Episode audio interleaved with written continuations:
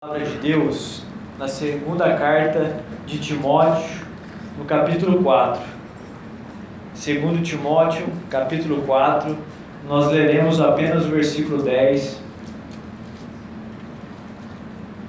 E vamos usar a vida desse, desse homem que o apóstolo Paulo vai citar aqui como uma, uma exortação para mim e para você a manter o nosso coração intacto diante de Deus e das coisas dessa vida.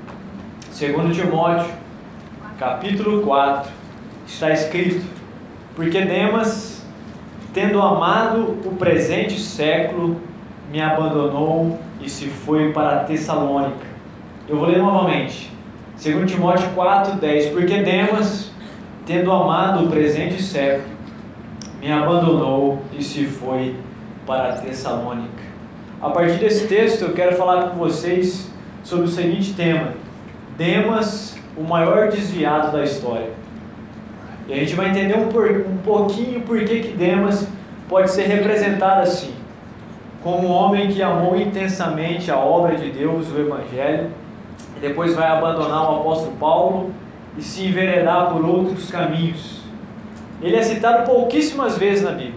Na verdade, duas vezes, em Colossenses 4, 14 e em Filemão, versículo 24. E agora, essa citação do apóstolo Paulo, três vezes. Lá em Filipenses, lá em Colossenses, diz o apóstolo Paulo: Saúda-vos, Lucas, Luca, um médico amado, e também a Demas. Demas era um colaborador, era um amigo do apóstolo Paulo. Para alguém fazer parte da equipe pastoral do apóstolo Paulo, é um sinal que Paulo tinha visto nesse homem alguém diferente, cuja espiritualidade era diferente e cujo evangelho de fato tenha feito muito sentido para a vida dele. John Stott, quando vai comentar sobre Demas, diz que ele era um dos companheiros mais chegados do apóstolo Paulo junto com Lucas. Tanto é que Lucas e Demas caminhavam juntos de vez em quando. Demas era esse homem que o apóstolo Paulo olhou para ele e falou assim: Olha, eu quero chamar para você fazer parte da minha equipe e juntos nós vamos transtornar o mundo. Eu quero que você venha junto comigo. É possível que Demas, né, pela expressão brasileira, era pau para toda obra. Sabe aquele irmão da igreja, aquela irmã da igreja que você pode contar sempre? Que tudo que você chama ele está lá? Demas era esse homem. Apóstolo Paulo, conte comigo. Vamos vencer, vamos caminhar junto. Demas era um homem de oração, com certeza. Andando com o apóstolo Paulo, sendo impactado pela vida de Paulo, de Lucas e tantos outros que colaboravam na obra de Deus. Demas era um homem de oração. Era um homem que encarava os desafios da vida sem medo. Ele estava ali firme, forte, confiante. Paulo, estou com você até o final. E juntos nós vamos vencer todas as batalhas. Esse era Demas. Eu fiquei até brincando, eu já dei uns spoilers dessa pregação outras vezes para vocês. Se Demas estivesse aqui hoje, ele teria o quê? Um canal no YouTube milhões de visualizações. O Instagram dele estava bombando de seguidores. Todos os vídeos que ele postava ia ter milhares de curtidas, porque todo mundo queria ser como Demas. Demas era uma referência. Tava todo mundo convidando Demas para pregar. Demas, você tem que pregar na minha igreja esse domingo. Agenda cheia, apertada. Demas estaria famoso, por assim dizer, dentro do mundo da evangélico. Demas era esse homem. Era um homem que o apóstolo Paulo olhou e falou assim: Olha, você vem trabalhar comigo na minha equipe, eu quero que você esteja comigo lado a lado.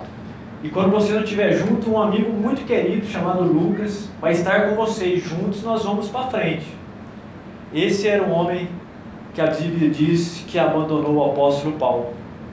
Quando você vai ler os comentaristas sobre Demas, porque não há muita informação sobre ele, existem seis razões pelas quais Demas abandonou o apóstolo Paulo. Três delas são muito incoerentes, porque elas não justificam hermeneuticamente os termos gregos que aparecem aqui. Então hoje eu quero falar só sobre três, porque são as três razões principais que fez com que Demas abandonasse o apóstolo Paulo.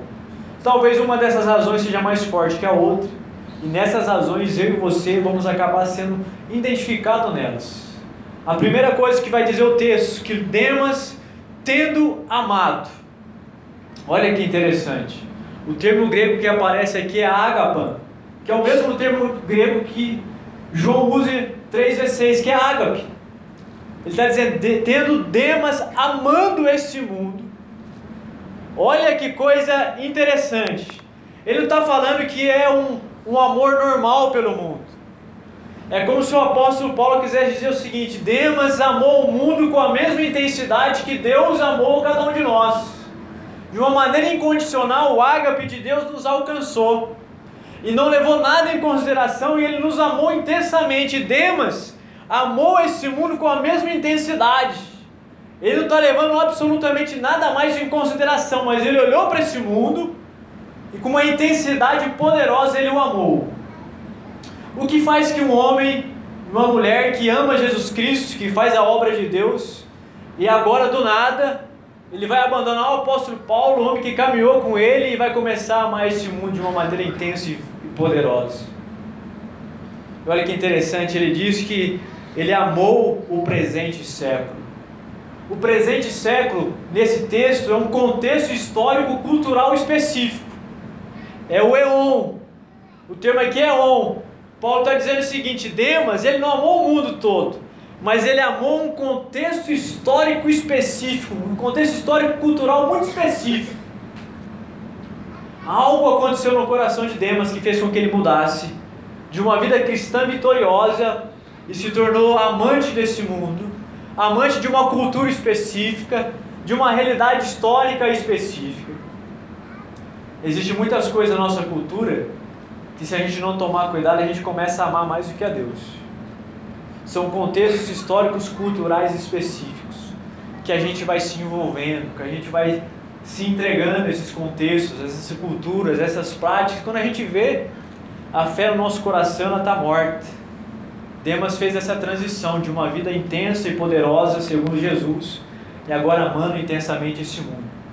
E eu quero falar agora das três características que em tese fez com que Demas tomasse uma decisão errada. A primeira delas é a lei da ondulação. E essa lei da ondulação, quem teve esse insight em relação a isso foi C.S. Lewis. No livro que eu já citei anteriormente, Cartas e o Diabo a seu aprendiz, onde o verme lindo lá vai sendo, vai ensinado pelo mal danado a como tentar o cristão. E nessa carta específica, ele diz o seguinte: ele está ensinando para o demônio Ó, existe um jeito específico que eu quero que você mantenha um cristão. Se você fizer isso, vermelho, ele estará do jeito que nós queremos. Que contexto que é esse?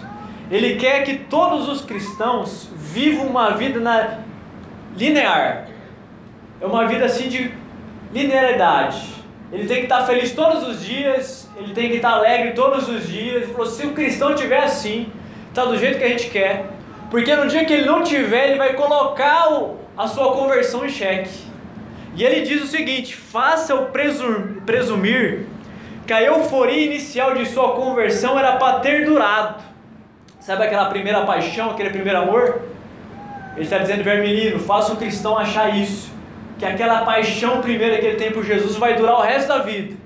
E ele vai ter a mesma intensidade durante anos e anos seguidos. Faça isso que deveria ter se perpetuado para sempre, e que a aridez que ele está sentindo agora é uma condição permanente.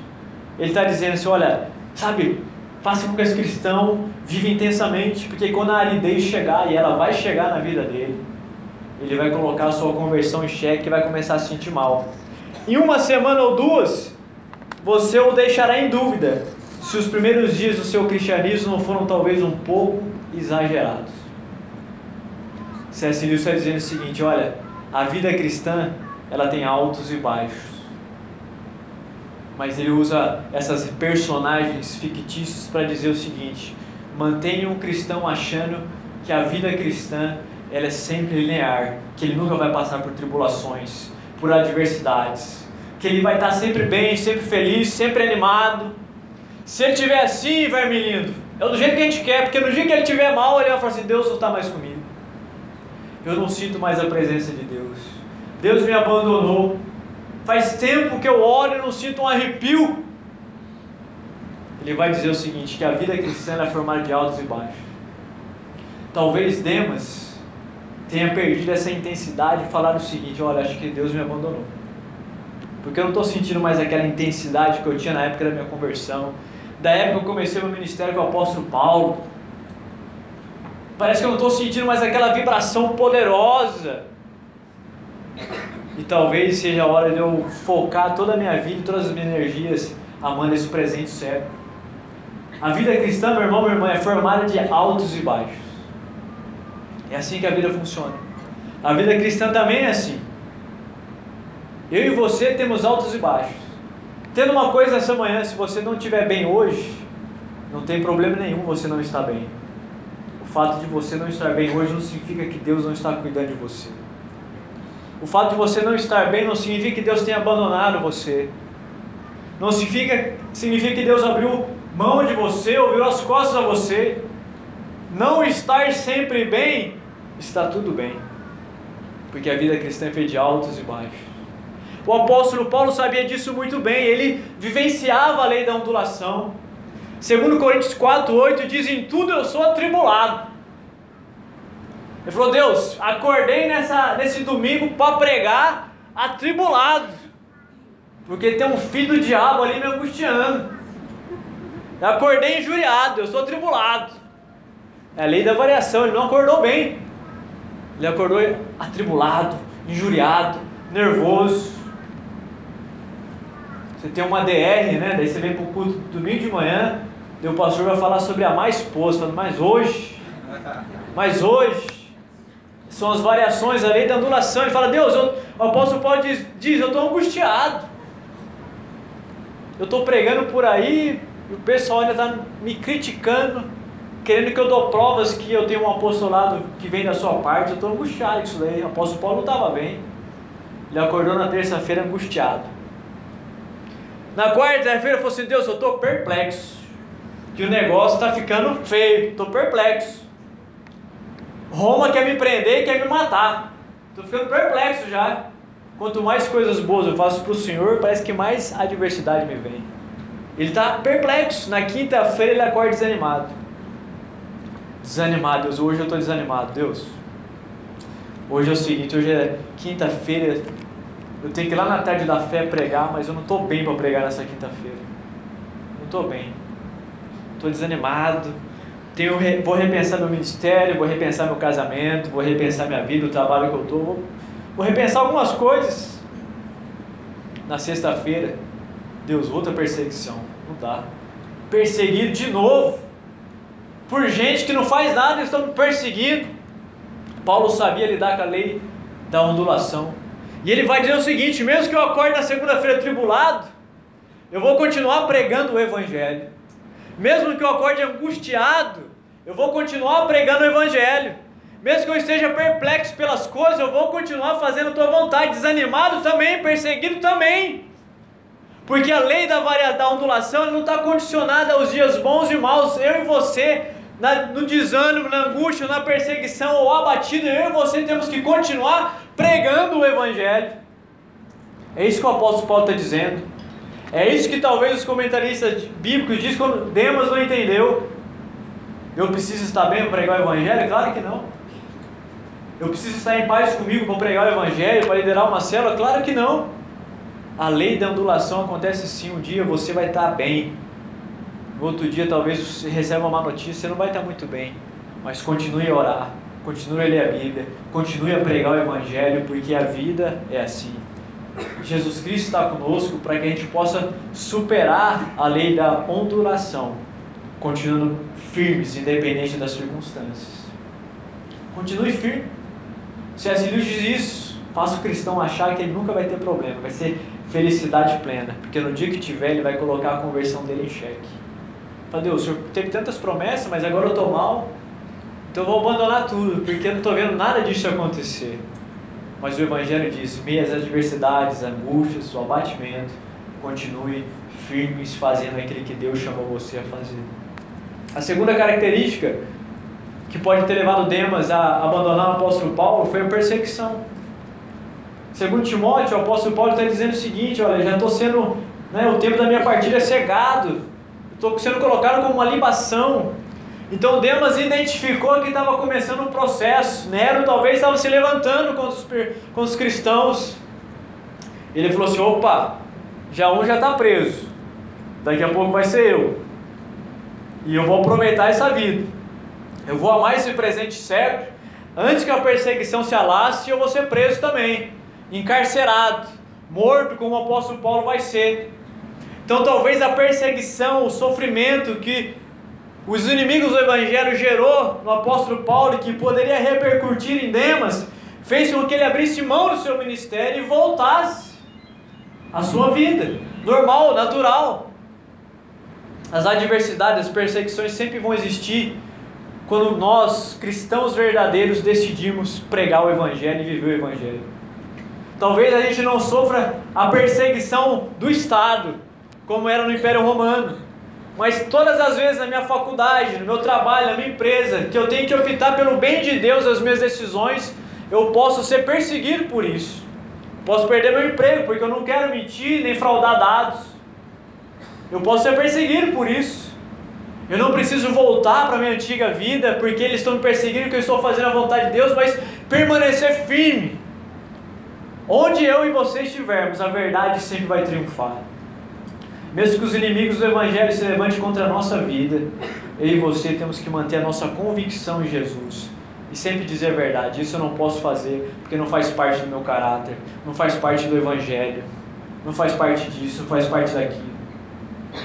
Um ano e meio atrás eu lembro que o reverendo Hermes ele contou para mim de uma mãe que estava falando do menino que estava caçando Pokémon. Ele usou uma expressão interessante, né? Você não é o ET, né? Você é um ET, você não é dessa vida. Nós não pertencemos a esse mundo. Não importa se o bullying virá contra mim, contra você, porque nós somos cristãos. Uma vez eu estava visitando uma casa, tinha não cristãos lá, mas de um amigo meu, uma, um churrasco do aniversário dele. Daí eu sentei numa mesa, conversa vai, conversa vem. Daí o cara me ofereceu bebida, eu falei, não cara, fica tranquilo que eu não bebo. Ele me ofereceu cigarro. Falou, também no fumo. Ele olhou para mim e falou, sexo então nem pensar, né? É os bullying que a gente vai sofrendo na vida cristã. Daí eu expliquei para ele, não, cara, eu sou cristão, né? eu sou evangélico. Então, falou, cara, desculpa aí, não sabia, né? Você tava cabeludão aí, pensei que você era dos nossos. Mas a perseguição vem na estrutura macro, por meio do Estado, do Império Romano, ou na estrutura micro, no seu trabalho, na sua faculdade. Então o Demas pode ter esse, esse homem, falou, ó, os caras vão prender também, após o Paulo vai morrer eu posso ser o próximo. Mas talvez os comentaristas indicam que Demas tenha permitido pequenas concessões no seu coração, que fez com que o amor que ele tinha por Deus, que esse amor transbordante que a gente fala, tinha sido dissolvido por essas pequenas concessões. Demas era esse homem intenso, esse homem que amava Deus, mas talvez as pequenas concessões que ele permitiu se permitiu arrancar esse amor de Deus do coração dele. Um homem de oração que talvez começou a fazer congressos de avivamento, mas ele não orava mais. Vamos fazer um congresso de avivamento, porque Demas é famoso, mas ele não orava mais, ele não tinha mais tempo a sós com Deus. Talvez os Instagrams que ele começou a seguir, sabe quando a gente quer dar aquela tapeada, enganar a nós mesmos, esconder nossa própria identidade? A gente é cristão, mas de vez em quando a gente quer enganar a nós mesmos. A gente fala assim, ó, vou seguir o Instagram dessa modelo aqui. Não, não porque eu acho ela bonita, né? Não, não, é só porque ela vai dar dicas de moda. Daí a gente segue. Daí vai lá, passa uma foto, passa outra, talvez as pequenas concessões. Certos Instagram a gente não tem que seguir, tem que abandonar isso daí. Uma moça que estava no culto de jovens ontem, eu estava conversando com ela, ela falou assim, Diogo, eu percebo que você não, não, não curte todas as minhas fotos, né? Porque umas não dá, irmã. Uma não, umas não dá. E ela entendeu o recado. São pequenas concessões. A gente vai se auto-enganando. Né? Vou seguir esse cara aqui, que ele é não sei do que. São pequenas concessões. Pequenas concessões. São aquelas conversas maliciosas.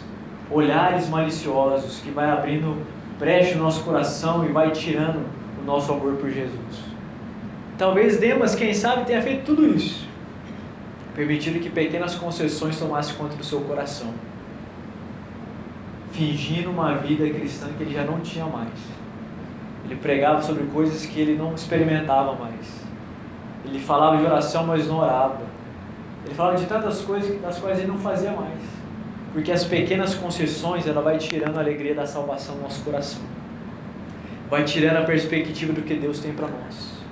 E o apóstolo Paulo vai dizer, por causa disso, Demas me abandonou.